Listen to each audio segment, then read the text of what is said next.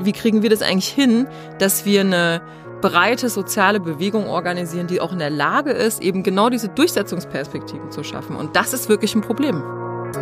Ein Erfolg von Armutsbetroffenen ist, dass wir uns gerade gemacht haben, hingestellt haben und gesagt haben, sprecht doch bitte nicht immer nur über uns, sondern mit uns. Und das ist natürlich auch für Bündnispolitik total wichtig, dass es da auch Menschen gibt und Beziehungen gibt, die man knüpfen kann.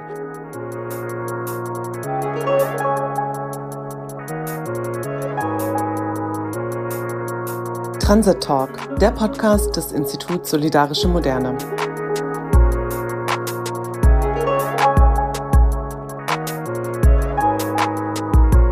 Willkommen zum Transit Talk. Wir haben den Podcast vom Institut Solidarische Moderne ein bisschen neu angedacht und neu aufgesetzt. Wir sind jetzt ein festes Team von Gastgeberinnen. Das sind Daphne Büllersbach, Kerem Schamberger und ich, Corinna Genschel. Und wir werden die nächsten Monate, einmal im Monat, einen Podcast zu aktuellen Themen machen, wo wir über den Crossover-Gedanken und äh, solidarische Transformationsperspektiven reden wollen. Heute habe ich total spannende Gäste und ich freue mich, dass sie da sind. Das ist einmal Jana Seppelt. Jana arbeitet bei Verdi. Ich kenne sie schon seit 2010, habe ich nochmal heute überlegt, als ich äh, mir sozusagen meine Geschichte und Janas Geschichte angeguckt habe. Da war sie bei Verdi in Stuttgart und wir haben zusammen Krisenproteste vorbereitet. Der zweite Gast, wo ich mich sehr, sehr drüber freue, kommt aus Hamburg. Das ist Susanne Hansen. Susanne habe ich real erst vor ein paar Wochen kennengelernt, kenne ich aber schon länger. Susanne ist von Ich bin armutsbetroffen und ist seit Mai, eigentlich seit Anfang an dabei und äh, total aktiv. Und Simon Teune ist vom Protestinstitut, er ist äh, politischer Soziologe. Und Simon kenne ich tatsächlich am allerlängsten von euch allen. Ich war nämlich schon mal ein Objekt seiner Beobachtung, als er das äh, Berliner Sozialforum erforscht hat und äh, uns, uns, die wir da im Berliner Sozialforum gearbeitet und politisch gestritten haben, uns beobachtet hat. Das war 2005 oder irgendwie sowas, mhm. vier, fünf in dem Dreh. Äh, ich freue mich total, dass ihr drei hier seid und dass ihr, die ihr an den Geräten sitzt, äh, uns zuhört. Wir haben nämlich eine ganz spannende Folge vor. Wir wollen über die aktuelle Gerechtigkeitskrise reden, aber auch über aktuelle Gerechtigkeitskämpfe, die sich in den letzten Monaten immer weiter zugespitzt haben oder zugenommen haben und sehr beweglich und lebendig sind. Wir fangen auch gleich mit Jana an, die sozusagen aus den aktuellen Tarifauseinandersetzungen, die äh, im TVÖD, also in Tarifauseinandersetzungen im öffentlichen Dienst, die sehr lebendig, das habt ihr alle überall auch verfolgt. Es gab schon die ersten viele Warnstreiks. Es gab auch ein Zusammengehen von EVG, von der äh, Eisenbahnergewerkschaft und Verdi. Es gab ein Zusammengehen von Verdi und der EVG und Fridays for Future. Es gibt ein Zusammengehen mit der Krankenhausbewegung, mit Mieterinnenbewegung und so weiter und so fort. Die Tarifauseinandersetzungen waren jetzt letzte Woche in der dritten Runde und sind am Mittwoch am 29.03. erstmal als gescheitert erklärt worden. Sie sind jetzt in der Schlichtung und wir sind alle in Erwartung der äh, Auseinandersetzungen, die da noch kommen.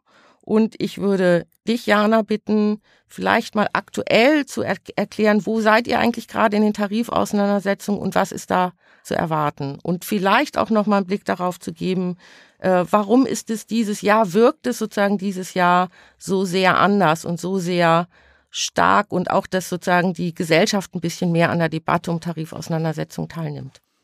Danke, Corinna, dass ich hier sein kann. Ähm, vielleicht mal ganz kurz ein bisschen Rückblick weg von der aktuellen TVÖD-Runde hin auf, äh, ne, wir haben ja nicht nur sozusagen große Runden, nicht nur größere Runden im öffentlichen Dienst, sondern die Situation ist natürlich die, dass äh, mit dem Überfall äh, der Ukraine und der Energiekrise die Inflation in Deutschland äh, massiv angestiegen ist und natürlich äh, viele Beschäftigte viele Transferleistungsempfänger, viele Menschen in diesem Land ähm, sozusagen Reallohnverluste haben. Ne? Ob sie jetzt quasi innerhalb eines einen Tarifvertrag haben oder einen Betriebsrat oder was auch immer. Reallohnverluste betreffen auf jeden Fall jeden. Und insofern sind wir natürlich seit ähm, dem Frühjahr letzten Jahres da in, ähm, in jedem, in jeder Tarifverhandlung gefordert, äh, die Reallohnverluste tatsächlich wieder äh, reinzuholen. Ne? Das gilt für kleine Haustarifverhandlungen. Das äh, gilt natürlich auch für die großen Runden. Die großen Runden sind deswegen wichtig, weil sie natürlich eine unglaubliche Signalwirkung haben. Ne? Also im öffentlichen Dienst ähm, über zwei Millionen Beschäftigte, wenn man sich anguckt, wie viele Tarifverträge sich auf diesen Tarifvertrag beziehen, dann reden wir hier schon mal locker über deutschlandweit sozusagen 10 Millionen Beschäftigte, die da betroffen sind. Die haben alle Familie, Kinder, wie auch immer. Ähm, das heißt, das sind natürlich große Runden, wo auch klar ist, okay, äh, Reallohnverluste müssen ausgeglichen werden und wir haben äh, eine Situation, dass eben durch die ähm, Entlastungspakete der Bundesregierung im letzten Jahr keine wirkliche Entlastung bei den Beschäftigten sozusagen in dem Ausmaß angekommen ist, wie es Belastungen gab. Und ähm, die Inflationsausgleichsprämie, die sozusagen in dieser konzertierten Aktion im September ähm, ausgehandelt worden sind, natürlich auch die Tarifverhandlungen massiv beeinträchtigt, weil das sind ja Sonderzahlungen, Einmalzahlungen, die zwar erstmal helfen, aber natürlich einem langfristigen Reallohnverlust. Und wir reden ja hier über ähm, Zahlen zwischen 8 und 10 Prozent, die dann eben nur zum ganz kleinen Teil durch die Entlastung irgendwie ähm, verändert werden. Und insofern ist es natürlich extrem wichtig, dass wir hier tabellenwirksame, klare Entlastung vor allem auch für die unteren äh, Lohngruppen haben, damit eben Menschen ähm, sozusagen aus dieser eigentlich auch Enteignung ähm, sozusagen wieder rauskommen und äh, da tatsächlich ähm, keine Reallohnverluste haben. Um jetzt mal auf das äh, Thema TVED zu kommen, wir haben ja eine Lohnforderung von 10,5 Prozent, mindestens aber 500 Euro und das funktioniert eben so, dass 500 ähm, Euro Festgeld gefordert ist und alles, was quasi 10,5 Prozent darüber ist, äh, soll dann mehr bezahlt werden. Das betrifft dann aber vor allem die oberen Lohngruppen und dieser hohe Festbetrag führt dazu, dass eben bei den unteren Lohngruppen eben in sehr großem Umfeld eine, ähm, eine Entlastung äh, passiert in den letzten, also die, wir haben, wir haben enorme Warnstreiks gesehen im Bereich des öffentlichen Dienstes. Äh, wirklich eine Mobilisierung der Beschäftigten, die wir auch lange nicht mehr gesehen haben. Wir haben hier in Berlin, also ich bin in Berlin zuständig für den Bereich Gesundheit, soziale Dienste, Bildung und Wissenschaft wir kannten jetzt schon wie von Vivantes und Charité, dass wenn man das richtige Thema trifft, sozusagen, es war die Entlastung in dem letzten Jahr, dass natürlich viele sich in der Verdi äh, Berliner Krankenhausbewegung aktiviert haben und auch mit Bündnispartnern und so weiter dann wirklich hier losgegangen sind. Ähm, wir haben jetzt beim jüdischen Krankenhaus gesehen, 20 Jahre nicht gestreikt, sozusagen, dass hier ne, sozusagen die Situation auch dazu führt, dass ne, die haben an einem Streiktag aus, aus, aus dem Stand sozusagen drei Stationen geschlossen, was in einem Krankenhaus schon eine enorme Leistung ist. Wir sehen es aber auch bei der Berliner Stadtreinigung hier, die äh, wirklich auch auf der Straße ist, wie schon lange nicht mehr, auch wirklich lange Jahre nicht mehr. Und das zeigt natürlich auch die Not der Beschäftigten. Es zeigt aber auch, dass wir als ähm, Gewerkschaften uns ne, und als Verdi uns da auch sehr stark darauf vorbereitet haben. Ähm, es ist jetzt so, dass äh, die dritte Verhandlungsrunde also es war ja wirklich so ein Trauerspiel, ne? Also, dass ein, eine Arbeitgeberseite nach zwischen der zweiten und dritten Verhandlung diesen massiven Warnstreiks nicht in der Lage ist, äh, irgendwie ein gescheites Angebot vorzulegen, spricht schon Bände, spricht natürlich auch Bände über die Zerstrittenheit sozusagen auf Seiten der Arbeitgeberinnen und Arbeitgeber. Ähm, spricht auch Bände äh, darüber, wie wenig die Bundesregierung in Verantwortung geht um zu sagen, wir finanzieren sozusagen auch jetzt äh, den Arbeitgeberinnen und Arbeitgebern vielleicht einen Teil der äh, Lohnkosten, die auf sie zukommt. Ähm, für uns war total klar, dass trotz einer sehr schwierigen Kommunikation von Seiten der Arbeitgeberin, die dann irgendwann gesagt haben, wir haben doch 8% angeboten, was sie unterschlagen haben, ist auf 27 Monate und auch mit einem sehr äh, geringen sozusagen Mindestbetrag, dass irgendwann klar war, wir können das nicht annehmen. Ne? Also nicht auch mit, äh, mit einer ganz klaren Erwartungshaltung von Seiten der Mitglieder, die wirklich sehr viel hier auch aktiv geworden sind. Und jetzt ist klar, jetzt geht es erstmal eine Schlichtung. Und äh, dann wird es ein Schlichtungsergebnis geben. Das kann die Tarifkommission dann nochmal bewerten und auch nochmal in Anschlussverhandlungen gehen. Und dann wird es irgendwann eine ähm, sozusagen abschließende Bewertung geben, und dann kann die Tarifkommission entscheiden, ob sie jetzt eine Mitgliederbefragung oder Urabstimmung machen. Und dann könnte es auch sein, dass wenn das Schlichtungsergebnis sozusagen nicht ausreicht, dass wir hier ähm, auf Erzwingungsstreiks im öffentlichen Dienst äh, zusteuern. Das ist auch schon sehr lange äh, nicht mehr, äh, hat schon sehr lange nicht mehr gegeben. Das letzte Mal Sozialen Erziehungsdienst auch mit einer Schlichtung. Und das Mal davor war, glaube ich, 2006 mit der Arbeitszeit im, im öffentlichen Dienst. Vielen Dank, Jana. Wir kommen nachher auch nochmal auf eure Bündnispolitik und die Unterstützung, die quasi die Tarifauseinandersetzung, die Lohnkämpfe derzeit haben. Würde gerne zu dir, Susanne, übergehen, weil bei Ich bin armutsbetroffen, finde ich, äh, wenn man das letzte Dreivierteljahr, das letzte Jahr anguckt. Ihr seid im Mai gestartet, wenn ich das richtig weiß, mit dem ersten Tweet. Und ihr habt dann eine wahnsinnige, ich sag mal, Karriere hingelegt. Äh, ihr seid sehr sichtbar geworden. Es wird über euch und mit euch gesprochen und das Thema sozusagen Armut und was heißt eigentlich, ich bin armutsbetroffen, ist quasi auch medial jenseits von linken Medien Thema geworden. Gleichzeitig ist bei euch ja die Entlastung nicht angekommen. Da gibt es sozusagen eine, offensichtlich sowas wie eine Grenze. Ich würde jetzt von dir gerne wissen, wie du das letzte Jahr mit Ich bin armutsbetroffen erlebt hast, was du da sozusagen als Erfolge siehst, wie euer Weg da drin war, und äh, wo ihr aktuell gerade steht. Ja, vielen Dank, dass wir die Möglichkeit bekommen, dass wir uns das nochmal darstellen dürfen und können. Wir haben, wie du sagst, eine Karriere hingelegt. Ähm, wir sind zum allerersten Mal sichtbar geworden und alleine das war schon ein Riesenerfolg. Ich glaube, den größten, es gibt zwei große Erfolge. Der eine große Erfolg ist, dass wir durch einen Tweet, den Annie W. damals ähm, ähm, Anfang Mai äh, veröffentlicht hat, eigentlich, weil sie über einen Fokusartikel so wahnsinnig sauer war, der wirklich äh, sehr stigmatisierend war und uns wieder als faule und äh, schmarotzende äh, Empfänger dargestellt hat. Ähm, Darüber hat sie einen Tweet geschrieben und hat aufgerufen, dass Armutsbetroffene sich dazu ebenfalls äußern sollen. Und äh, die Wut war einfach groß genug und auch die Verzweiflung, muss man sagen, weil die, äh, der Überfall Russlands auf die Ukraine und die Inflation, die dadurch in Gang gesetzt worden ist, ähm, hat die Menschen tatsächlich an den Rand dessen gedrängt, was noch zu ertragen ist. Also plötzlich arm war, war man als Hartz-IV-Empfangende, als Grundsicherungsempfangende Person vorher schon, aber plötzlich hieß es wirklich nacktes Überleben. Also bei mir persönlich, ich bin Gott sei Dank jetzt ja raus, aber bei mir war das so, ich habe äh, zwei Kinder. Ich habe, ähm, dadurch, dass ich arm trotz Arbeit war und aufgestockt habe, habe ich 105 Euro in der Woche zur Verfügung gehabt. Ich habe aber einen 15-jährigen Sohn, der komplett neue Klamotten brauchte. Und bei uns war die Situation, also 105 Euro zur Verfügung haben, heißt nicht, oh, ich gehe mal ins Kino oder so, sondern ich kaufe Medikamente, ich kaufe Schuhe fürs Kind, ich kaufe Klamotten fürs Kind, ich kaufe Lebensmittel Lebensmittel für, für uns ein. Und wenn ein Teenager neue Klamotten braucht, kriege ich die auch nicht mehr Secondhand gekauft.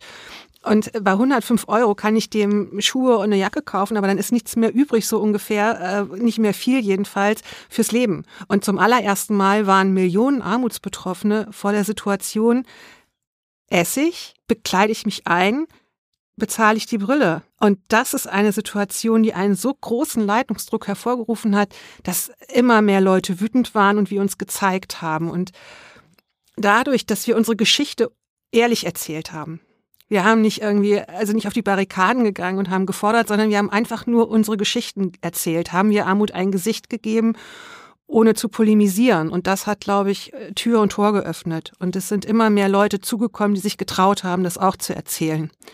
Und äh, der große Erfolg, der sich eingestellt hat, ist, dass wir gehört werden, dass nicht mehr ganz so viel über uns, sondern viel mehr mit uns gesprochen wird. Und was ich aber auch als sehr großen Erfolg bewerte, ist, dass es eine Selbstermächtigung gegeben hat. Immer mehr Leute, die wie ich armutsbetroffen waren und total isoliert und zurückgezogen gelebt haben, was die Pandemie ja nochmal verstärkt hat, haben sich getraut, nach draußen zu gehen, haben Kraft gewonnen und es gibt wahnsinnig viele unter uns, die sich plötzlich Gedanken machen, wo kann ich eine Umschulung machen? Wo kann ich einen Job machen? Ich persönlich bin aus meiner äh, aufstockenden, Trans also ich habe Hartz IV bekommen und aufgestockt, weil ich selbstständig war. Ich bin raus. Ich kann jetzt selber aus von meinen Aufträgen, die ich generiere, leben, weil ich wieder Selbstbewusstsein gewonnen habe, weil ich in dieser Gruppe Gleichgesinnte gestärkt worden bin. Und das ist etwas, was ganz oft gar nicht gesehen wird. Wie viel Kraft wir auch nach innen gegeben haben, uns selber, um uns zu ermächtigen und nach draußen zu gehen. Und das ist eigentlich für mich fast noch der größere Erfolg. Vielen Dank. Habt ihr als Ich bin armutsbetroffen, wie seid ihr organisiert? Das ist am Anfang war es ja sehr stark ein Social Media Phänomen. Ich wir sehen uns aber öfter auf Kundgebungen und auf Veranstaltungen. Und ihr habt, glaube ich, Ortsgruppen, aber vielleicht sagst du nochmal, was ihr, wie ihr organisiert seid, damit äh, sich das alle vorstellen können. Und welch, habt ihr Forderungen oder ja, wir haben äh, uns am Anfang tatsächlich nur in, in Ortsgruppen äh, hauptsächlich äh, zusammengetan. Inzwischen gibt es aber auch so eine bundesweite Vernetzung, die sich auch sehr schnell gefunden hat. Wir sind digital vernetzt und arbeiten in Arbeitsgruppen zusammen, um eben auch Forderungen zu stellen, die ähm, haben wir bei unserer Kundgebung im, im Oktober hier in Berlin auch ähm, veröffentlicht. Es geht halt eigentlich im Grunde genommen darum, dass man krisenfest leben kann.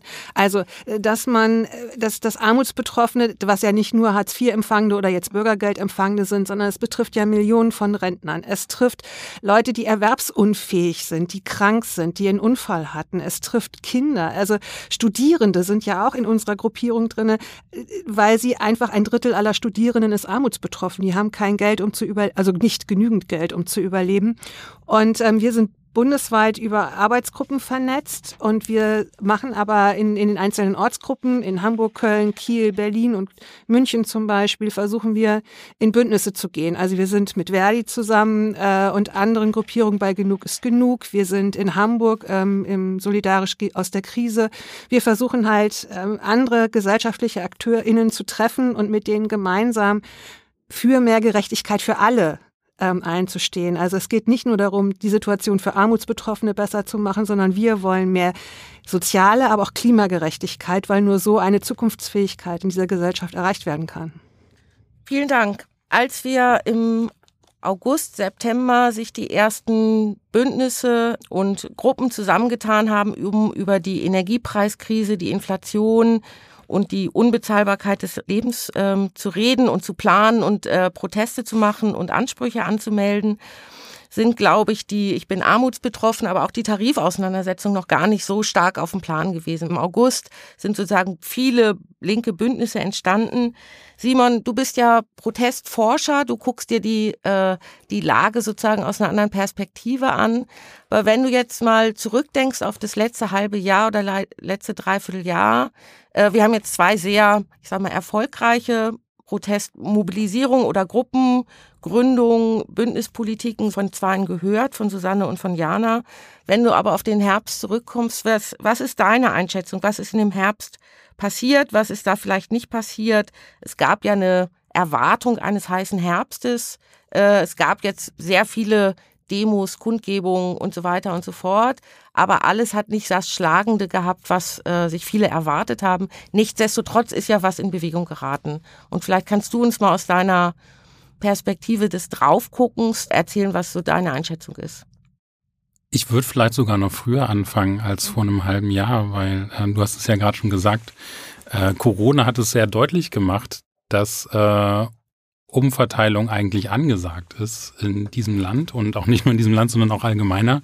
Und es gab ja auch schon vor äh, dem Angriff auf die Ukraine und vor den damit verbundenen äh, Härten und der Inflation gab es ja schon eine Diskussion darüber, die schon an Fahrt aufgenommen hat. Also es gab das, ähm, wer hat der gibt, als Organisation die Umverteilung auf die Tagesordnung gesetzt hat. Es gab äh, die Debatte um Vergesellschaftung mit Deutsche Wohnen enteignen, wo auch ganz klar sozusagen die Umverteilung von unten nach oben zum Thema gemacht worden ist. Es gab aber auch andersrum ähm, Tax Me Now als Initiative von Vermögenden, die äh, die Erbschaftssteuer und die Vermögenssteuer wieder auf die Tagesordnung gesetzt haben. Also da ist schon, äh, bevor das überhaupt noch diese Zuspitzung gab, schon ziemlich viel in Bewegung gewesen.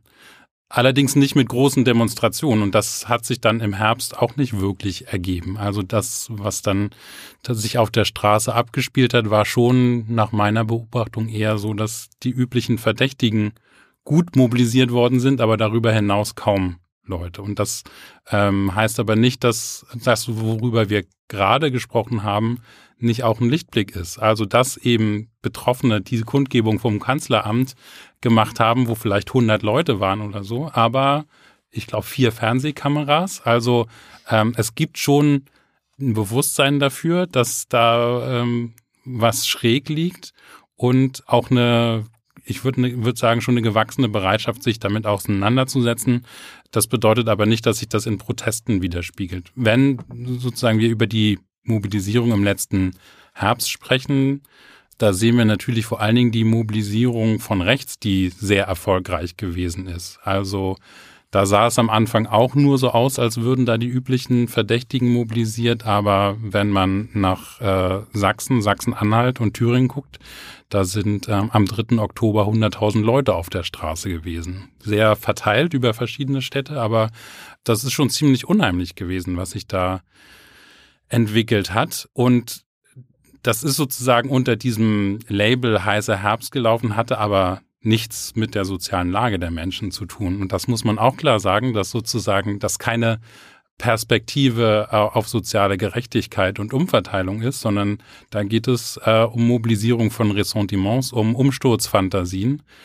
Ähm, die sind sehr erfolgreich gewesen, dann aber auch relativ klanglos wieder äh, weniger geworden. Und das ist sozusagen ein, ein ständiger Strom von Protesten, der da nach wie vor auch abläuft, ähm, der vielleicht nicht für alle so sichtbar ist, aber das ist gerade, muss man leider sagen, der, äh, das sind die Akteure, die gerade erfolgreich mobilisieren auf der Straße. Aber was natürlich auch spannend ist, es gibt auch neue Verknüpfungen. Ne? Also es, wir haben ja schon drüber gesprochen, äh, neue Bündnisperspektiven, ähm, dass Umverteilung äh, oder soziale Gerechtigkeit auch in der Klimagerechtigkeitsbewegung stärker thematisiert wird, ist vielleicht keine ganz, keine ganz neue Entwicklung, aber ist sozusagen jetzt nochmal deutlicher sichtbar geworden mit den Sozialprotesten vom Herbst. Und da ist, glaube ich, auch äh, eine ganze Menge Musik drin, weil ähm, da auch klar wird, dass die Klimakrise ganz stark und in erster Linie durch die äh, Reichen in der Gesellschaft überhaupt erst ähm, hergestellt wird. Also da gibt es schon auch eine Perspektive, da kann man es auch sichtbar machen, wie auch der Lebensstil von Reichen das Leben von anderen Menschen zerstört. Und ähm, ich glaube, da werden wir noch eine ganze Menge sehen. Okay, vielen Dank. Vielleicht können wir nachher die Frage auch nochmal des ähm, der Verbindung zwischen Klimakrise und sozialer Gerechtigkeitskrise nochmal aufgreifen, weil sie ja auch in den Tarifauseinandersetzungen am Beispiel der Mobilitätswende und der Verkehrsbetriebe eine Rolle spielt. Ähm, ich würde aber gerne trotzdem noch mal einen Schritt zurückgehen. Ich glaube, das stimmt, was du sagst, oder es ist richtig zu sagen, da wird jetzt viel vorbereitet und da haben wir noch was zu erwarten, wenn Klima, Fridays for Future und Verdi zum Beispiel zusammengehen. Trotzdem bleibt doch ein Problem für den Herbst und da würde ich äh, nochmal auf deine soziologische Expertise sozusagen bauen. Es bleibt ja ein Problem, dass die Frage der sozialen Gerechtigkeit und der Umverteilung und der Solidarität sehr schlecht zu mobilisieren ist. Also einzelne Gruppen schaffen das für bestimmte Forderungen. Und äh, wir hatten ja auch am Anfang mit äh, den Tarifauseinandersetzungen und auch ich mit Armutsbetroffen. Da finde ich, das muss man auch stark machen und hochhalten.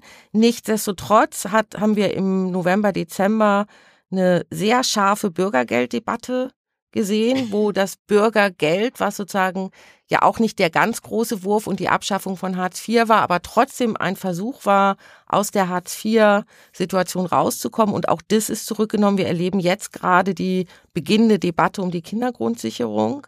Und es ist, äh, es scheint ja nicht, oder es scheint sehr schwierig zu sein, zuzuspitzen an der Frage der sozialen Gerechtigkeit. Hast du da eine Idee zu, woran das liegt oder vielleicht, was man aus dem Herbst sozusagen nochmal mitnehmen muss, an welchen Punkten das quasi gelingt oder man sozusagen in so eine Zukunft gucken kann? Also Mobilisierung gelingt ja in dem Moment, wo viele Leute das Gefühl haben, hier können wir jetzt was drehen. Also das ist jetzt der Moment, wo wir dadurch, dass wir auf die Straße gehen, tatsächlich einen Unterschied machen können. Und ich glaube, ein wesentliches Problem ist tatsächlich, dass eine Umsetzungsperspektive fehlt, weil man in den Parteien, äh, die an der Regierung sind, äh, keinen Allianzpartner zu erwarten hat. Also es gibt sozusagen, die SPD ist nicht mehr äh, die Partei, die da zur Verfügung steht. Also die hat ihr soziales Profil völlig abgeschliffen. Die Grünen waren das noch nie so richtig glaubhaft und na gut, äh, die FDP ist klar.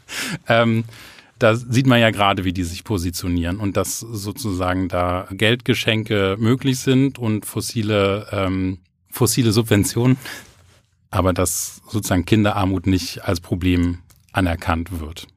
Und dazu kommt, dass, äh, dass es auch an Erfolgsgeschichten in Deutschland äh, fehlt, äh, wenn es um Sozialproteste geht. Also es gibt einfach nicht viele Geschichten von erfolgreichen Mobilisierungen, wo tatsächlich sich politisch viel geändert hätte. Also wenn man zurückgeht 2004 zu den Montagsdemonstrationen gegen die Agenda 2010 und gegen die Harzgesetze, da waren extrem viele Leute auf der Straße, also Hunderttausende tatsächlich, äh, die auch gar nicht unbedingt jetzt von Gewerkschaften und Verbänden organisiert gewesen sind, die selbst organisiert spontan auf die Straße gegangen sind zum Teil. Ähm, und da gab es eben auch keine Umsetzungsperspektive und da ist man ziemlich krass vor die Wand gerannt. Und das ist, glaube ich, eine Erinnerung, die nach wie vor auch in den Köpfen verankert ist. Also dass tatsächlich Sozialpolitik über Protest schwer zu beeinflussen ist. Vielen Dank. Jana, ihr habt euch ja sozusagen als Verdi schon, also du hast gesagt, ihr habt euch ein Jahr, ein Jahr auf die Tarifauseinandersetzung vorbereitet und ein Teil der Auseinandersetzung war, dass ihr ja sehr aktiv Bündnisse gesucht habt und Ko Kooperationspartner gesucht habt, die auch außerhalb der Gewerkschaften liegen, nämlich in der gesellschaftlichen Linken. Unter anderem habt ihr schon im September mit Akteuren aus der gesellschaftlichen Linken Genug ist genug mit gegründet. Das hat ja wahrscheinlich gute Gründe gehabt, warum ihr schon sehr früh sozusagen bündnispolitisch äh, aktiv geworden seid. Vielleicht willst du da nochmal ähm, was zu sagen. Ich würde gerne nochmal zurück zu der Frage auch, ne, weil ich finde, ehrlich gesagt, ich finde die ganze Situation einfach massiv frustrierend, wenn es um die Frage Umverteilen geht. Ne? Also ich bin jetzt seit quasi, also ich finde, diese Gesellschaft hat eine Gerechtigkeitskrise seit Jahrzehnten. Ja, und das ist eine Erfahrung, die wir immer wieder machen und viel versuchen. Und wenn ich mir jetzt angucke, wie die Ampelkoalition angetreten ist, als die große Zukunftskoalition, ne, und ich sehe dann, dass zwei Parteien, und zwar die größeren der Parteien, eine klare Vermögensabgabe, klare Vermögenssteuer im Programm haben. Äh, und dann sehe ich, dass eine Partei wie die FDP sozusagen über die Regierungsbeteiligung das sozusagen mit, also nicht mit, sondern verantwortlich dann dafür ist, die anderen natürlich auch mit, weil sie es mitgemacht haben, äh, dass eben genau diese Konzepte auch zur, ne, zu einer stärkeren zur Kasse bittens äh, der Vermögenden, ähm, Spitzensteuersätze, ähm, aber natürlich auch politische Steuerung im Hinblick auf Verkehrswende, Klimawende und so weiter.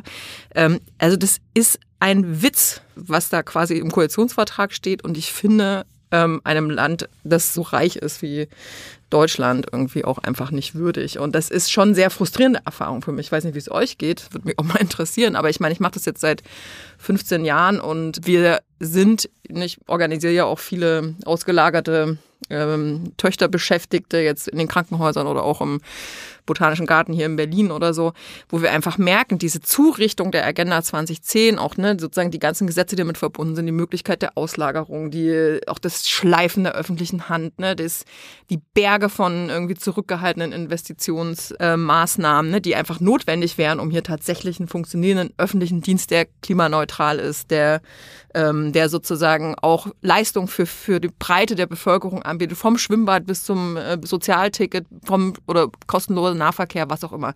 Alles möglich, alles nicht gemacht. Ja? Und das sind schon Erfahrungen, finde ich, die für mich extrem frustrierend sind. Und ähm, ich glaube, dass wir da sozusagen nochmal sehr stark darüber nachdenken müssen, wie kann, wie können wir eigentlich als Gewerkschaften nochmal viel verbindlicher und auf Augenhöhe Partnerschaften mit eben anderen zivilgesellschaftlichen Akteuren von BUND, Finanzwende, Camp Act ist ja jetzt teilweise gelaufen im solidarischen Herbst, also auf der Bundeswehr die Ebene. Wir haben mit Genug ist genug das ist ja nicht eine von uns gegründete Kampagne, sondern es ist eine Kampagne, die sich eben sehr stark anlehnt an die Enough is Enough ähm, Kampagne in den in Großbritannien, die eben sehr stark getrieben worden ist durch eben Gewerkschaften, aber auch in einer krassen Selbstverteidigungssituation. Ne? Also die Entlastung, die in Deutschland stattgefunden hat, die nicht ausreicht, aber diese Entlastung hat es halt in Großbritannien nicht gegeben, wo es einfach nochmal viel stärkere Verarmungstendenzen gibt und natürlich auch nochmal massivere Angriffe aufs Streikrecht und so weiter. Ne?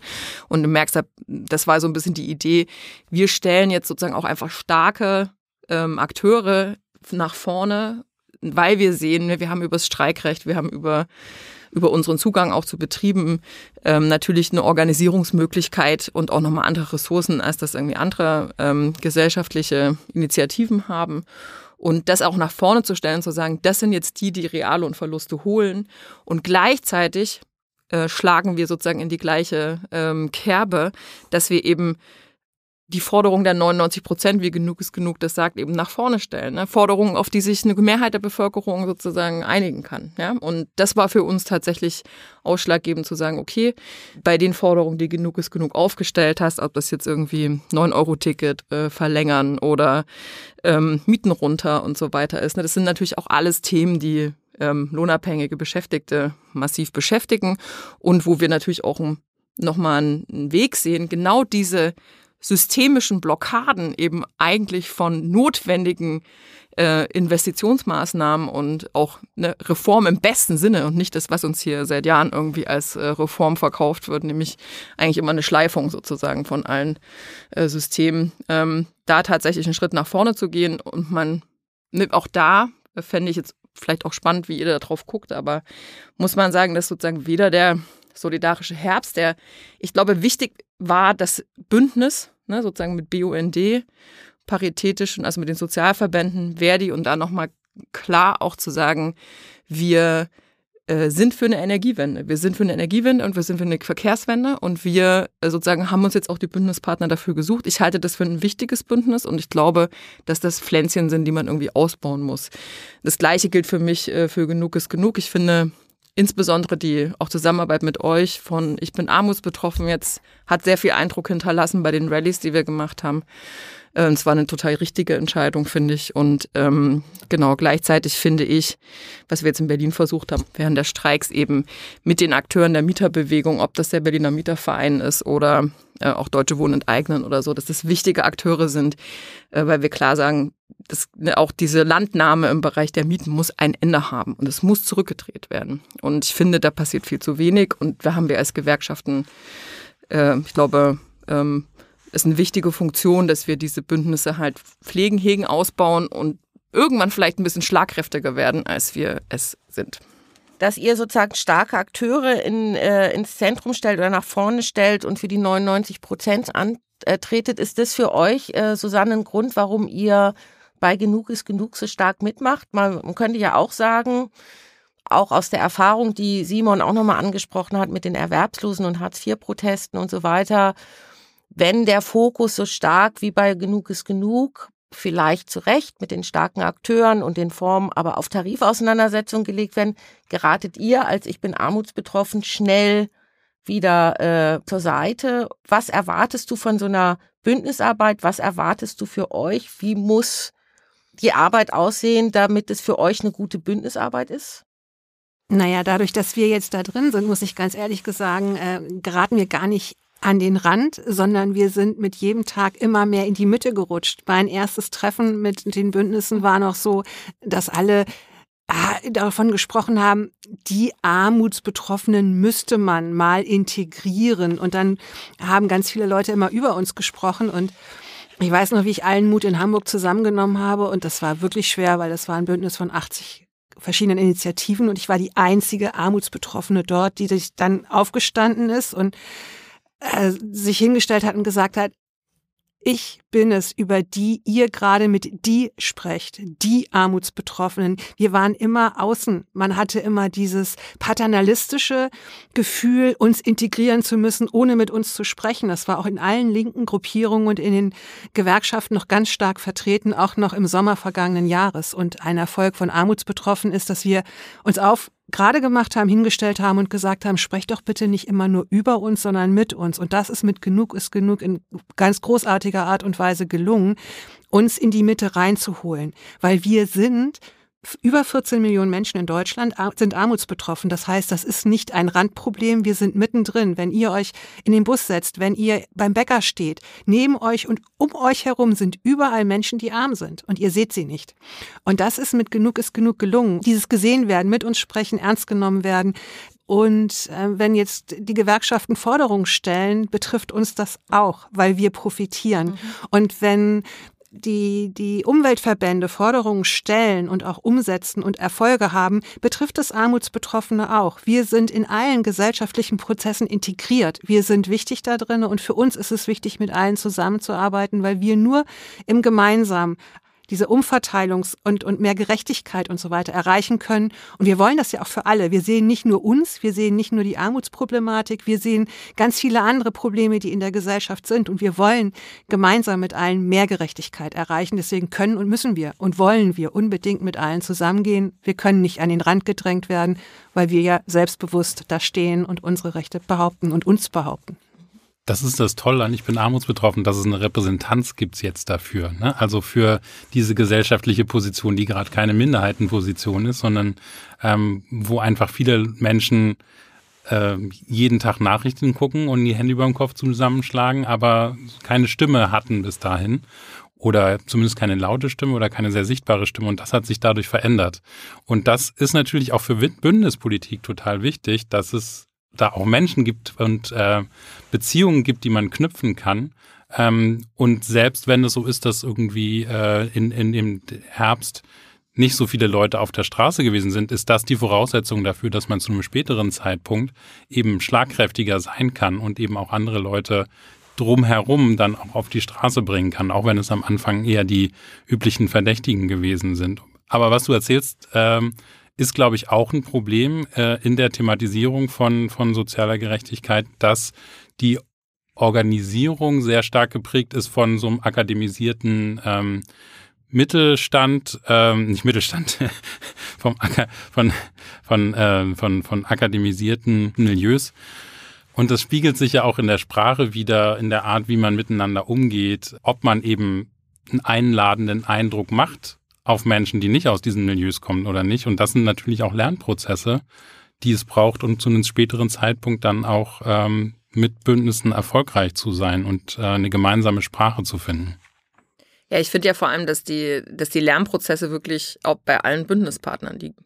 Also man muss einfach, ne, wir haben das auch gemerkt, ähm, akademisierte Milieus, sage ich mal, ne, also vor allem die Studierenden dann da drin, ähm, bei Genug ist genug oder so, ne, irgendwie zu verstehen, was sozusagen Handlungsbedingungen von Gewerkschaften sind, was irgendwie auch eine jahrzehntelange Erfahrung ist von irgendwie Abwehrkämpfen, was das macht, ne, was unsere Restriktionen sind, was aber auch der, die Stärke da drin ist. Das finde ich sind wirklich so andauernde Lernprozesse. Und das ist auch der Vor, also das ist, finde ich, auch das Interessante, wenn man sich auf Bündnisse tatsächlich einlässt, weil man auf der einen Seite sozusagen auch die Shortcomings irgendwie bei sich selber oder bei sozusagen den der eigenen Politikansätzen äh, sieht. Und ich würde schon sagen, dass wir, das kann ich für Berlin zumindest sagen, dass wir äh, wirklich zunehmend eine stärkere Politisierung auch irgendwie der, ähm, der bezirklichen Arbeit gehen, ne? mehr stärkere Bündnisarbeit, jetzt überhaupt nicht, ne, muss man überhaupt wirklich klar ist, wir, wir wollen da wirklich enger und verzahnter arbeiten und wir haben gute Erfahrungen gemacht bei der, während der Verdi Berliner Krankenhausbewegung mit Bündnispartnern wie Gesundheit statt Profite oder Kritik überhaupt am Fallpauschalensystem und so weiter. Ne? Das hat viele Leute auch mobilisiert und auch eng aneinander gebunden und ich finde diese Lernprozesse halt wirklich sehr spannend und die finden wirklich bei allen statt. Ja? Und ähm, da passieren auch Fehler. Da gibt es auch mal Streit zwischen den Bündnispartnerinnen und Bündnispartnern. Ich finde es wichtig, die dann aber dann auch wirklich konstruktiv zu führen und auch so ein bisschen voneinander äh, dann zu lernen. Und da gibt es auch noch viele, ich würde sagen, also ein Problem bei Genug ist Genug ist, dass auf den Rallyes sozusagen eine sehr gute Beteiligung von Beschäftigten zum Beispiel stattgefunden hat. Bei den Aktionskonferenzen dann halt schon nicht mehr. Und diese Frage von, ähm, ne, wie geht es eigentlich weiter? Ähm, was sind jetzt Punkte, wo wir eben auch äh, nochmal stärker Beschäftigte ansprechen oder wo genug ist genug als Kampagne sozusagen nochmal stärker Beschäftigte ansprechen kann. Das sind für mich auch so ein bisschen offene äh, Diskussionsfragen, was so die Zukunft halt äh, der Kampagne ist. Eine Kampagne hat ja meist einen Anfang und ein Ende. Und ähm, genau, also das haben wir uns gefragt bei der Aktionskonferenz, sind ein paar Antworten rausgekommen, aber ne, die Mobilisierungsschwäche insgesamt sozusagen ist natürlich schon sichtbar. Ich finde halt die Kontakte, die sozusagen geknüpft worden sind, wichtig. Und die Frage ist, wie kriegt man das auch nochmal ein bisschen unterlegter und auch ne, in eine Praxis, die eben in der Lage ist, auch wirklich nochmal mehr Leute irgendwie zu mobilisieren und an sich zu binden. Aber da kommt genau das rein, was du ja auch schon gesagt hast, glaube ich, dieses, wir haben keine positiven Erfahrungen mit Erfolgen, die aus sozialen Protesten herausgekommen sind, weil das war bei vielen Gesprächen bei Genug ist genug nämlich auch für uns ähm, eine Quintessenz, die wir mit rausgenommen haben. Das Frustrationspotenzial ist riesengroß. Es gibt ganz viele Menschen, die sagen, es lohnt sich nicht. Ich habe keine positiven Erfahrungen gemacht. Und das Wichtige ist, glaube ich, dass wir jetzt so Anker setzen müssen, dass es eben doch eine positive Erfahrung gibt. Und das ist ein Punkt, der für uns eben auch sehr wichtig ist zu sagen, schaut, was haben wir in unserer Bewegung für uns eigentlich schon in diesem halben, dreiviertel Jahr erreicht. Viel länger gibt's uns ja eigentlich, gut, es ist jetzt fast ein Jahr, aber viel, so lange gibt's uns ja noch gar nicht. Und wenn ich sehe, wie viel Kraft Einzelne aus dieser Gemeinschaft alleine, die ganz plötzlich da ist, geschöpft haben, ist das ein positiver Ankerpunkt. Und wir müssen viel mehr positive Ankerpunkte setzen, um diese positive Erfahrung dann eben auch kleine Schritte, aber dann weiterzugehen. Es ist eben kein sofortiger Erfolg sichtbar. Wir müssen halt wirklich einen Marathon laufen. Wir können keinen Sprint machen. Wir laufen auch nicht eine Runde über den Sportplatz. Wir müssen halt vielleicht 10, 20 Runden laufen. Aber das ist ja in der Natur der Dinge immer so gewesen. Soziale Veränderungen sind nie kurzfristig erreicht worden. Es waren immer lange Kämpfe. Und ich habe das Gefühl, im Moment sind sehr viele Diskussionen zum Thema Umverteilung, Ungerechtigkeit. Es geht viel mehr es geht langsam, aber es geht weiter in die Gesellschaft rein. Und ich glaube, wir stehen am Anfang von etwas, was auch eine Chance hat. Wir können Veränderungen erreichen, wenn wir einen langen Atem haben. Du hast mal gesagt, Susanne, dass, ähm, so habe ich das in einem Interview mit dir gelesen, Solidarität ist keine Einbahnstraße. Ja. Bedeutet es aber nicht umgekehrt auch, dass, also das eine ist Begegnungen zu schaffen und miteinander zu reden und das auch sozusagen alltäglicher werden zu lassen, auch zu hören. Äh, aber bedeutet es nicht tatsächlich, ich komme nochmal auf das, äh, das Moment jetzt der Kindergrundsicherung, bedeutet es nicht auch von den Bündnispartnern und Partnerinnen zu fordern, da jetzt äh, gemeinsam, also zum Beispiel am äh, Beispiel Kindergrundsicherung, es könnte ja auch ein anderes sein, aber das ist jetzt gerade so aktuell, da zu sagen, nee, lasst uns da gemeinsam streiten und da erwarten wir jetzt auch von der Parität und von Verdi und von der Gruppe XY, dem linken Bündnis sowieso, erwarten wir, dass wir da gemeinsam versuchen, gezielt Druck auszuüben, um, um sich auch Erfolge zu organisieren, die einerseits sozusagen Lohnerhöhungen sind, aber zum Beispiel auch sowas wie Kindergrundsicherung oder es hätte dann irgendein Bürgergeld sein können oder gibt ganz andere Dinge, das 9-Euro-Ticket erhalten. Das einmal durchzusetzen und das auch strategisch so zu entscheiden und auch von den Bündnispartnern zu erwarten. Nee, eine Erwartungshaltung, in eine Erwartungshaltung irgendwo reinzugehen, ist immer ein bisschen schwierig. Aber ich finde schon, dass es ähm, eine gesamtgesellschaftliche Verantwortung eigentlich ist, ähm, zu sagen, wir wollen was gegen Kinderarmut tun. 2,5 Millionen Kinder betrifft es. 2,5 Millionen Kinder in Deutschland sind arm muss man sich mal in einem so reichen Land wie Deutschland überlegen. Das leistet sich diese Gesellschaft. Klar können wir sagen, ihr müsst mit uns gehen, aber es dürfte und müsste ein gesamtgesellschaftliches Interesse sein. Da muss sich eigentlich niemand in Verantwortung nehmen, sondern da müssen wir alle gemeinsam uns hinsetzen und sagen, das wollen wir, weil wir sehen das als einzige Chance für die Zukunft an. Ich glaube ja auch, dass das äh, tatsächlich, es ist ja miteinander verschränkt. Ne? Also wenn wir uns angucken, was die ähm, Agenda 2010 und alle damit verbundenen sozusagen Schleifungen des Sozialsystems gebracht haben, dann haben sie vor allem gebracht, dass eben Menschen A stärkere Verarmung ausgesetzt bin und B, natürlich auch in Jobs gezwängt werden, die gleichzeitig sozusagen dereguliert worden sind, ähm, die dann ähm, natürlich immer das Damoklesschwert sozusagen der Armut vor Augen haben, aber dann auch in Armutsjobs gearbeitet haben. Ja? Also ich meine, wir haben ja diese Verschränkungen massiv und ich finde, das ist auch ein Grund, warum ich zu Gewerkschaften gegangen bin, dass wir auf einer Forderungsebene da ähm, in, in Fragen auch Stärkung des Sozialstaates, stärkere Investitionen und so weiter, wirklich bei Wert, ich bin wirklich, ich kann mich auf der Forderungsebene, finde ich mich da komplett wieder. Ja? Ich finde, es gibt ein Problem der Frage, wenn wir in diesem System leben, was ist eigentlich die Durchsetzungsperspektive für dann eben eine Verbesserung? Und ich finde, das ist das Frustrierende, was ich vorhin auch skizziert habe, ne? dass wir sozusagen auf einer Forderungsebene ist das alles klar, aber die Frage, wie ringen wir das denjenigen, die offensichtlich das nicht, nicht wollen in diesem Land, wie ringen wir es ihnen ab? Wie schaffen wir das in Solidarität miteinander? Und wie schaffen wir es, dass sozusagen diese Forderung, die sowohl, also ne, ich meine, das fängt beim ähm, das fängt bei sozusagen nicht Leben in Armut an, das hört bei, äh, wir müssen die Zerstörung dieses Planeten irgendwie verhindern auf. Ja, und es hat natürlich was mit Kapitalismus zu tun. Wie, find, wie kriegen wir das eigentlich hin, dass wir eine breite soziale Bewegung organisieren, die auch in der Lage ist, eben genau diese Durchsetzungsperspektiven zu schaffen. Und das ist wirklich ein Problem. Ne? Und ich glaube, das geht nur in Bündnissen, weil, und das ist ja auch eine nackte Wahrheit sozusagen, die Zurichtungsprozesse und die Landnahmen, die schon passiert sind, ne, ob Ökonomisierung des Gesundheitswesens, Ökonomisierung des Sozialwesens. Das ist genau der Punkt, finde ich. Die Landnahme hat überall massiv um sich gegriffen. Und für mich ist wirklich die Frage, wie schaffen das wirklich seit Blockupy so, ja, wie schaffen wir das eigentlich, eine breite gesellschaftliche Bewegung dagegen aufzubauen und es wirklich uns auch zurückzuholen? Es, wir, es ist so viel möglich, es wird einfach verhindert. Ja? Und ich finde, da muss man mehr Gegnerperspektive äh, haben. Und ich sozusagen, da ist für mich schon die Frage, wenn wir uns sofort ein bisschen äh, vorab schon unterhalten, ne, was sind eigentlich äh, Spaltungsprozessen, denen wir irgendwie auch entgegenwirken müssen? Ne? Und ich finde, ähm, genau, ich fände es fände schon gut, da nochmal so ein bisschen drauf zu gucken, was sind eigentlich, ne, wo sind eigentlich, die Pflänzchen sind da, sie müssen gehegt und gepflegt werden. Ich finde, das Thema Mieten ist ein, eins, was in Berlin zum Beispiel eine große Rolle spielt, weil das eben auch sehr viele Beschäftigte betrifft. Ähm, in allen wir, Großstädten. In allen Großstädten, genau. Also ich würde mittlerweile nicht mehr mehr Großstädte sagen, sondern auch die Mittelstädte, ja. wenn ich mir die Zahlen da irgendwie angucke.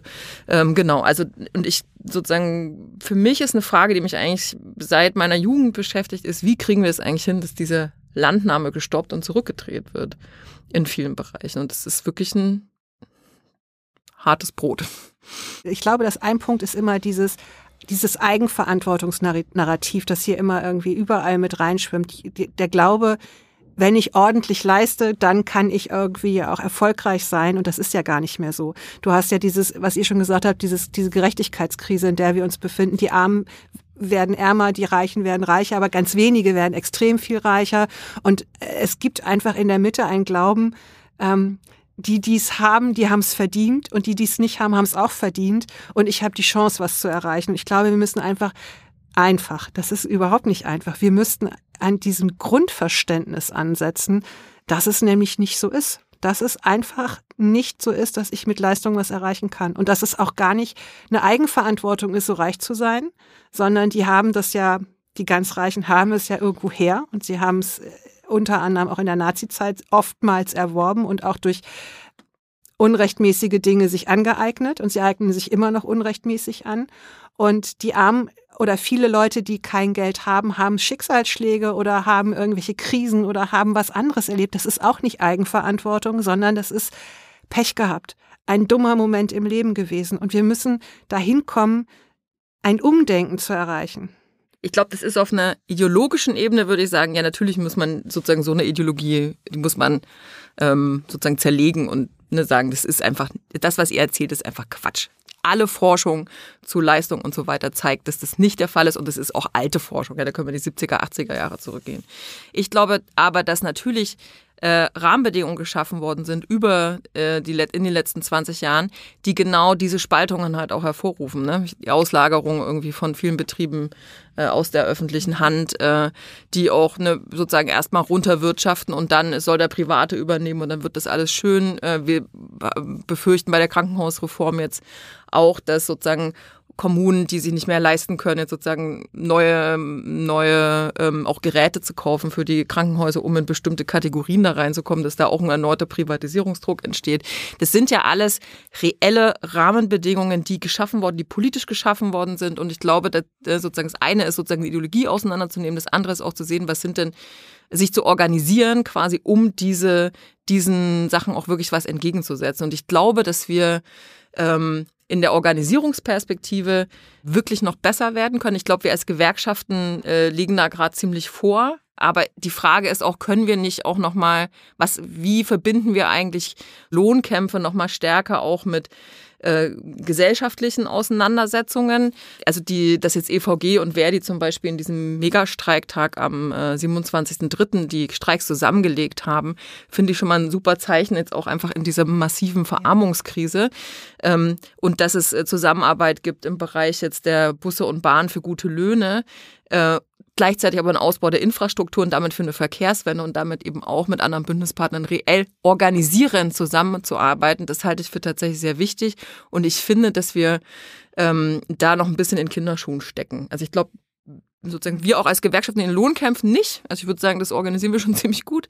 Aber die Frage ist ja, ähm, wie kriegen wir eigentlich, wie verbinden wir das eigentlich auch mit Kämpfen, die eben auch einen Großteil der Lohnabhängigen beschäftigt. Miete, Klimawende, ähm, Verkehrswende und so weiter. Und ich meine, es ist ja ein Witz, wenn ich mir jetzt angucke, dass genau bei der Verkehrswende jetzt die Ampel den nächsten Bettvorleger hinlegt, ähm, weil genau da eben nichts mehr abgebaut werden soll. Ne? Und da sehe ich uns schon auch als Akteure und da müsste aber die Pflanze noch ein bisschen wachsen. Ne? Und wie kriegt man das hin, dass es auch über lokale Auseinandersetzungen hinaus sozusagen auch Verbindungen zwischen verschiedenen, Lo also weil es ist in Berlin hat gezeigt, unter anderem, dass mit äh, Deutsche Wohnen und Co. enteignen, dass da tatsächlich viel soziale Gerechtigkeit mit einem konkreten Feld, im, im Mietenfeld sozusagen verbunden wird und mit einer Umverteilungsperspektive mhm. verbunden wird. Hamburg enteignet macht das natürlich auch. Trotzdem bleibt mein Eindruck, und ich komme doch nochmal zurück auf die bisschen auf eine, also nicht nur die Gegnerperspektive, sondern wo könnten Druckpunkte und Hebel sein, eine Kraft für was, ein breiteres bundesweites zu entfalten, wo man tatsächlich entweder eine Umverteilung erreicht oder meinetwegen auch eine Entlastung für eine bestimmte Gruppe, die bislang immer vergessen wird oder die hinten runterfällt und ja auch oft in der linken, also in der linken kleingeschrieben, in der gesellschaftlichen Linken hinten runterfällt. Also weil das finde ich schon, es, ich finde es, wenn man sich sozusagen die letzten Jahre anguckt, nicht nur die letzten neun Monate, sondern die letzten Jahre anguckt, und ihr habt ja viele Kämpfe auch genannt, dann passiert sehr viel an Gerechtigkeitsfragen, die sich an bestimmten Punkten bahnbrechen und gut organisiert auf die Straße bringen. Es ist trotzdem sehr verzettelt. Also sehr zerfasst, weil die Landnahme eben natürlich auch zu der Verzettelung geführt hat. Und wo könnten für euch Druckpunkte liegen oder Hebel liegen? Was deutet sich jetzt jenseits von Tarifauseinandersetzungen an, wo vielleicht was, äh, wo ein bisschen Feuer drin liegen könnte, in, in dem, wo man auch gemeinsam vielleicht so einen Punkt setzt aus den ganz verschiedenen Perspektiven. Also ich kann es vielleicht für uns, also ich finde meine beiden wichtigsten Themen, wo wir jetzt als, ne, jetzt wieder auf Verdi bezogen, Verdi auch teilweise EVG, ähm, ist tatsächlich das Treiben der Verkehrswende. Also ich finde, das ist ein Druckpunkt, der ist enorm wichtig. Mobilität, die nicht teuer ist, von der viele profitieren.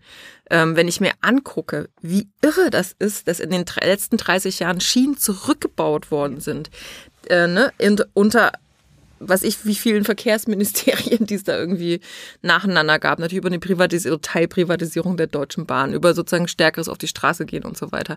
Ich finde, das sind schon, also da liegt wirklich Kraft drin, das anzugehen und das auch zu verbinden mit guten Arbeitsbedingungen dann in den, äh, in dem öffentlichen sozusagen Nahverkehr, den man schafft. Ne? Ob das bei der Bahn ist, ob das äh, dann mit einem Schienennetz keine Privatisierung, also diese ganzen Fragen, das ist ja, ich glaube schon, dass sich da sehr lohnt, nochmal Bündnisse äh, zu verstärken, zu vertiefen und auch mal ein bisschen kreativ zu gucken, was sind denn auch Anlässe, wo wir das auch nochmal ein bisschen treiben können. Und das zweite große Thema für mich ist auf jeden Fall Mieten. Ne, also neben natürlich den gewerkschaftlichen Auseinandersetzungen, die wir ähm, jede Menge haben, also die, das ist ja schon auch eine mittelmäßig irre Situation in Deutschland. Ja? Also ich meine, die ähm, die Miet also wie wenig reguliert werden kann überhaupt auf einer ne, ähm, auf einer Bundesebene. Da wird ein Mietendeckel kassiert auf eine Klage der CDU in Berlin weil gesagt wird es ist halt schon teilweise auf Bundesebene geregelt. Aber das was auf Bundesebene geregelt ist ist eben führt überhaupt nicht dazu. Dass in irgendeiner Form sozusagen Mieterinnen und Mieterinnen a geschützt äh, b sozusagen Mieten reguliert werden und Leute auch äh, ne, Leben, also sozusagen nur einen geringen Teil irgendwie für Leben bezahlt. Das ist eines der groß, größten Spekulations- Objekte ist Wohnen und das geht überhaupt nicht. Also das sind schon, das finde ich, und das merkt man ja auch da, wo es gut angegangen wird, ne? da wo wirklich auch ein bisschen Hirnschmalz gesteckt wird in, wie machen wir das denn? DW Enteignen hat ja nicht einfach nur eine Kampagne gemacht, das ist ein krasses Organisierungsprojekt gewesen. Wenn man sich anguckt, wie die Strukturaufbau gemacht haben, wie sie sozusagen in die Communities reingegangen sind, wie sie das Thema gesetzt haben, wie sie Leute, eben Betroffene da auch organisiert haben, die dann eben auch sich da geäußert haben, ja. Und sowas wirklich auch mal auf einer Bundesebene zu versuchen, ich glaube, das ist, das wäre wirklich ein Projekt, äh, wo wir, ähm, wo wir auch wirklich was erreichen könnten. Ne? Also das ist eine Vergesellschaftungskampagne großer Wohnungsbaugesellschaften, also nicht, nicht öffentlichen, sondern über 3000 Wohnungen, dass das eine Zustimmung über 50 Prozent erhalten hat und das sind ja fast 60 Prozent gewesen. Das hat was damit zu tun, dass es der Kampagne eben gelungen ist, A, die Leute zu organisieren, genau den richtigen Nerv zu treffen und B, aber auch nochmal klar zu machen, dass es eine Perspektive ist. Es ist eine Durchsetzungsperspektive, sozusagen große Konzerne, Wohnungskonzerne eben zu vergesellschaften und sozusagen mit sehr viel weniger Geld zu betreiben und im Sinne sozusagen der Leute, die da wohnen und der, auch der Umwelt einfach an der Stelle. Ja, und es ist natürlich auch ein Thema, das alle betrifft. Also von daher hast du damit auch ziemlich gute, ähm, also man kann gut Bündnisse schmieden. Das ist ja auch was, was uns ganz groß umtreibt, das Thema Wohnen. Äh, Thema Mobilität treibt auch die Armutsbetroffenen genau. extrem um, weil viele können sich dieses 49-Euro-Ticket, genau. das kommen soll. Es ist erstens mit einer Schufa-Auskunft verbunden. Es ist ein Abosystem. Es ist einfach nicht machbar für ganz viele Menschen, die armutsbetroffen sind. Die kommen immer noch nicht zum Arzt. Gerade in NRW hast du das ja oft, dass diese einzelnen Verkehrsverbünde so kleinteilig sind, dass die Leute, wenn sie zu einem Facharzt brauchen, erfahren müssen, so viele äh, ähm, Tarifgrenzen überschreiten müssen und sie kommen halt nicht, also du kannst für 49 Euro, kannst du dir als armutsbetroffener Mensch, das kannst du nicht leisten, das geht nicht. Und ähm, also Mobilität, Wohnen ist für uns ein ganz großes Thema. Und ich denke, ähm, wenn du anfängst mit dieser Vergesellschaftungsdebatte beim Thema Wohnen, dann können wir danach, wenn wir, wenn das erreicht werden sollte, dann kann man es ja noch auf andere Themen runterbrechen. Und vor allen Dingen irgendwo anfangen, fände ich nämlich auch, Wohnen ist ein großes Thema. Gesundheit, Mobilität. Und für uns wäre natürlich ein großes Thema Kindergrundsicherung überhaupt armutsfeste Absicherung, was eine armutsfeste Löhne. Armutsfester Sozialstaat. Genau, so, ein alles, armutsfester Sozialstaat. Aber auch ein Armuts, also armutsfeste Löhne ist ja auch das Gleiche. Wir sind ja nicht, äh, genau, armutsfeste Absicherung der Menschen. So. Und das sind die großen Themen, denke ich, zu denen wir hinkommen müssen. Wo wir auch schon mal waren, ne? Das ist ja. jetzt auch nichts Neues. Genau, also ich finde auch eher die Frage stellt sich, ich glaube, da sind wir uns sehr einig. Ich würde jetzt einfach mal, dass wir auch äh, dich, äh, Simon, du hast jetzt gar nichts dazu gesagt, also mit einbeziehen, da sind wir uns sehr einig. Ich glaube, die Frage sind tatsächlich trotzdem die Hebel und die Druckpunkte und wie andere durchsetzungsstarke Mehrheiten zu schaffen sind. Ne? Weil so, das finde ich bleibt eine Frage. Ich finde jetzt aber Mobilitätswende und Mieten sind natürlich Themen, die die soziale Gerechtigkeit, die auch dann ausbuchstabiert und immer genannt werden muss, die aber sozusagen quer dazu natürlich äh, ein Motivator da drin ist. Ja, ich glaube, ein Punkt ist tatsächlich, dass äh, man Partikularinteressen äh, gegen Mehrheitsinteressen nochmal sichtbarer macht. Also, dass es ein sehr kleiner Teil der Bevölkerung ist, der von dem System profitiert und an ganz vielen Stellen den anderen zur Last fällt. Also entweder weil es dieses System von Umverteilung gibt oder mit Bezug auf die Klimakrise, weil sich die Superreichen eben auch als Superpolluter verhalten. Und das sind Punkte, wo auch die SPD und die Grünen eigentlich schlecht das System verteidigen können. Also wo es eigentlich gegen die eigenen Werte geht und das ist, glaube ich, schon ein Druckpunkt, da ähm, auch was die Armutssicherung und die Vermögenssteuer angeht, die an ihre eigene Programmatik zu erinnern. Weil das ist sozusagen, das eine ist eine Sichtbarkeit dafür zu schaffen, dass es gesellschaftliche Mehrheiten eigentlich gibt für eine Umgestaltung. Und auf der anderen Seite ähm, muss man natürlich die unter Druck setzen, die im Moment in der Situation sind, dass sie gesellschaftliche Veränderungen über Gesetze herbeiführen können. Und also ist ja offensichtlich, dass das nicht so einfach ist, weil es, sonst wäre das ja in der Vergangenheit schon passiert. Aber äh, ich glaube schon, dass da äh, durch die Diskussion, die es in der Vergangenheit gibt, Grund zur Hoffnung besteht. Also dass da, wenn ich mir die Talkshows der letzten Monate angucke, da ist Armut äh, und, und Reichtum ist da Thema gewesen. Ähm, oder auch die, die Klimakrise ist nicht mehr wegzudiskutieren und das wird in Zukunft noch weniger der Fall sein, sondern das wird sozusagen immer sichtbarer. Äh, in Frankreich finden die Kämpfe um Wasser jetzt äh, inzwischen schon militant statt und da wird sich auch die Regierung nicht drum drücken können, also sich da auf eine Seite zu schlagen und das sehe ich schon als eine Perspektive, auch für, für soziale Kämpfe da gemeinsam darauf hinzuweisen. Okay, das äh, äh, Partikularinteressen sichtbar machen und äh, darüber Bündnisse schließen. Und ich würde jetzt, um die beiden Punkte von euch beiden nochmal aufzugreifen, nochmal stark machen und das mit einem klugen äh, Organizing-Konzept verbinden, damit, weil Papier ist geduldig. Äh, also unsere Erfahrung äh, aus den letzten Jahrzehnten politischer Praxis bedeutet, Forderungen und äh, Rationalitäten und so, das ist alles sehr geduldig. Du musst es sozusagen um, brauchst Hebel, du brauchst aber auch ein Organizing-Konzept, dass es von Leuten getragen wird. Und das nehme ich jetzt auch von dir, Jana, und auch von dir, Susanne, sehr stark mit aus euren Erfahrungen der Kämpfe. Äh, sozusagen das Organisieren, sich organisieren, und da auch kreative Wege gehen, äh, ist äh, dringend erforderlich. Nicht nur um eine Sichtbarkeit, sondern auch eine Kraft zu schöpfen, die dann andere auch anfacht und sozusagen mitzieht. Du musst Authentizität, du brauchst Authentizität. Ich glaube, das ist ein Punkt, den wir rausgenommen haben.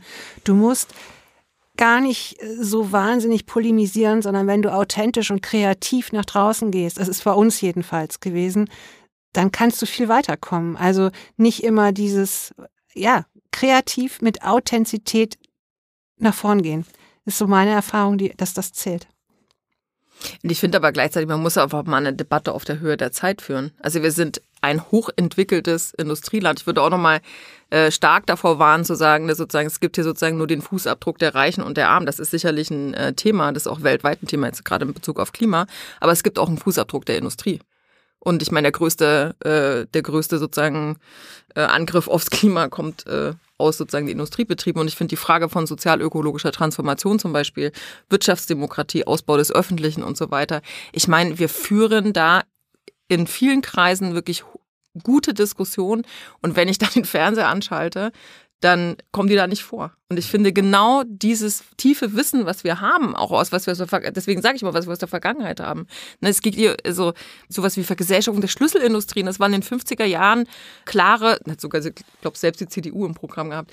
Äh, ne, das sind alles Erfahrungen äh, und Wissen, was wir in der Gesellschaft haben, auf was wir zurückgreifen müssen, wo wir wirklich nochmal eine Debatte auf einer anderen Ebene führen müssen. Also das eine ist, die, ich finde ja, die, die viele der Organizing-Konzepte gehen ja genau in so eine Richtung, dass wir dass sozusagen das nicht mehr repräsentiert ist, dieses tiefe Wissen auch nicht mehr repräsentiert ist und die Selbstverteidigung ist, dass wir am Schluss die Betroffenen organisieren und sozusagen äh, hochgehen. Ne? Aber ich glaube, sozusagen das zu tun, Organizing plus Ebene eine vertiefte und eine kluge Debatte auf der Höhe der Zeit über eben auch die Möglichkeiten, die wir haben, ja, über die Entwicklung der Produktivkräfte in diesem Land. Äh, sozusagen haben wir ja verschiedene, haben wir so viele Möglichkeiten, tatsächlich Sachen anders zu machen, dass wir sozusagen das schaffen, gesellschaftlich bereit, genau das zu diskutieren und auch wieder dran anzuknüpfen, was wir mal wussten und auch hatten. Ja, sicherlich nicht für alle, da gab es andere Spaltungen, aber ähm, das finde ich auch ein, eine wichtige Aufgabe. Ne? Und da, da ist die die sozusagen Betroffenheit, Authentizität ist ein wichtiger Ausdruck, aber ich finde eben auch sozusagen eine Ausbildung, Bildung, Organizing-Prozesse sind für mich auch krasse Bildungsprozesse. Ja? Äh, das Wissen sich wieder zu holen, äh, sozusagen, was eben auch schon mal da war.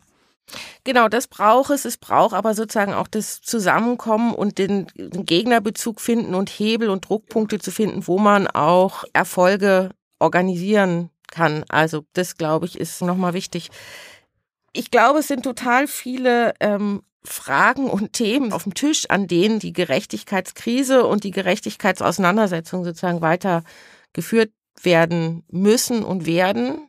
Ich bin gespannt, wie ihr nach den, Tar also jetzt kommen ja erst nochmal die Tarifauseinandersetzungen, die sind ja längst nicht vorbei. Ähm, bevor man jetzt schon sagt, was kommt danach, äh, wird das ja natürlich sozusagen auch nochmal spannend sein. Hast du sozusagen nochmal so einen Moment Ausblick, was du dir wünscht, Jana? Also A muss man natürlich jetzt, egal nach welchen Tarif auseinander, muss man nochmal sich genau das gesellschaftlich angucken, wo, ne, also wie sind die Reallohnverluste ausgefallen, in welchen Bereichen, was heißt das eigentlich, was heißt das für uns auf einer politischen Ebene, ähm, für Entlastungsforderungen und so weiter. Ne? Also ich glaube, dass das, ähm, dass jetzt, äh, das natürlich extrem wichtig ist, dass wir einen guten Abschluss machen im öffentlichen Dienst. Ähm, was ich mir wünschen würde, wäre, dass die Solidarität auch über sozusagen die Warnstreiks hinausgeht. Wir haben jetzt massive Warnstreiks gesehen, aber wenn wir Erzwingungsstreiks gehen, dann äh, sozusagen kann das auch schnell kippen. Und ich glaube, dass es extrem wichtig ist, sollte die Schlichtung kein Ergebnis bringen, was äh, sozusagen für die Mitglieder zufriedenstellend ist und wir in Erzwingungsstreiks gehen, dann finde ich es extrem wichtig, dass wir an diesen Bündnissen weiterbauen, dass es auch äh, einer, und es wird zunehmen sozusagen, auch einer sozusagen ideologischen Bearbeitung des Konfliktes von Seiten der Arbeitgeber und auch von Seiten sozusagen der FDP, CDU und so weiter, ne, Angriffe aufs Streikrecht oder was auch immer, dass da wirklich auch standhaft geblieben wird und äh, dass sozusagen das auch zu einem Erfolg kommen kann. Weil da geht es dann wirklich um eine ganz konkrete Solidarität, aber auch, und das ist ja ein bisschen die Idee auch von Genug ist genug gewesen, dass, einen, äh, dass wir einen gesellschaftlichen, eine gesellschaftliche Debatte schaffen, die klar macht, dass diese Lohnforderungen gerechtfertigt sind.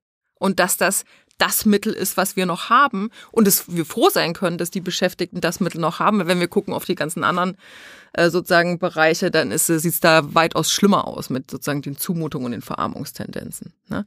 Und das würde ich mir wünschen vielleicht.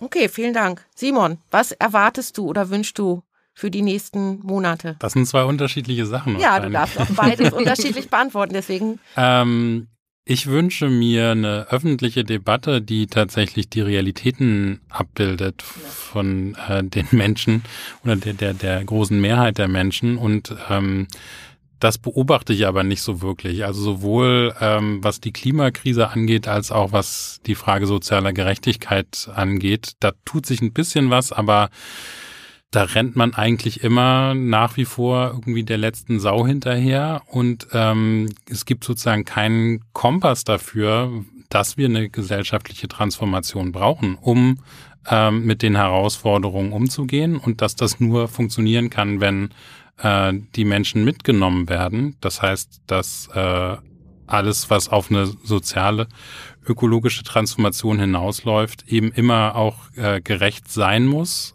und ähm, ich, ich würde mir wünschen, dass, dass, wir, dass wir da hinkommen, dass es da ein stärkeres Bewusstsein für gibt. Mhm. Susanne, was wünschst du dir über die nächsten Monate?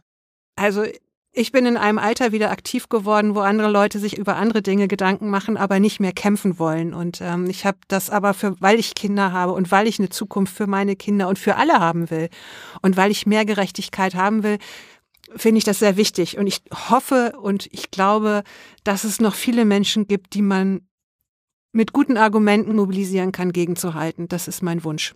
Vielen Dank. Ich finde, wir haben zwei wahnsinnig ermutigende Beispiele. Ich will euch gar nicht als Beispiele klein machen, aber zwei starke Auseinandersetzungskämpfe ganz unterschiedlicher Art gehabt. Das ist äh, was sehr Ermutigendes in den Zeiten, in denen Ungleichheit wächst äh, und die soziale Gerechtigkeitskrise zunimmt und auch gerade bei denjenigen, die es am meisten betrifft, zunimmt, während die oberen Zehntel, das obere Zehntel nicht nur viel verursacht und Ressourcen verbraucht, sondern sozusagen auch äh, Vermögenszuwächse ohne Ende hat. Ich glaube, wir haben auch sehr dicke Bretter noch zu bohren, dafür, dass die Gerechtigkeitsfrage, die sowohl die Partikular- als auch die Mehrheitsfragen, als auch die ganzen Graufragen dazwischen viel mehr benannt werden müssen. Ich glaube aber, was sozusagen nochmal für mich sehr deutlich geworden ist, ist, dass es auch darum gehen muss, andere Mehrheiten zu schaffen als die, die sich gerade als Mehrheiten imaginieren oder durchsetzen. Äh, und das äh, finde ich, das ist harte Arbeit. Also dann Tarifauseinandersetzung mit Armutsbetroffenen und mit Ökologiefragen zu verbinden und das in einer schlauen Art und Weise zu machen, wo man dann einen Gegnerbezug hat, Hebel setzt und sich auch Erfolge organisiert.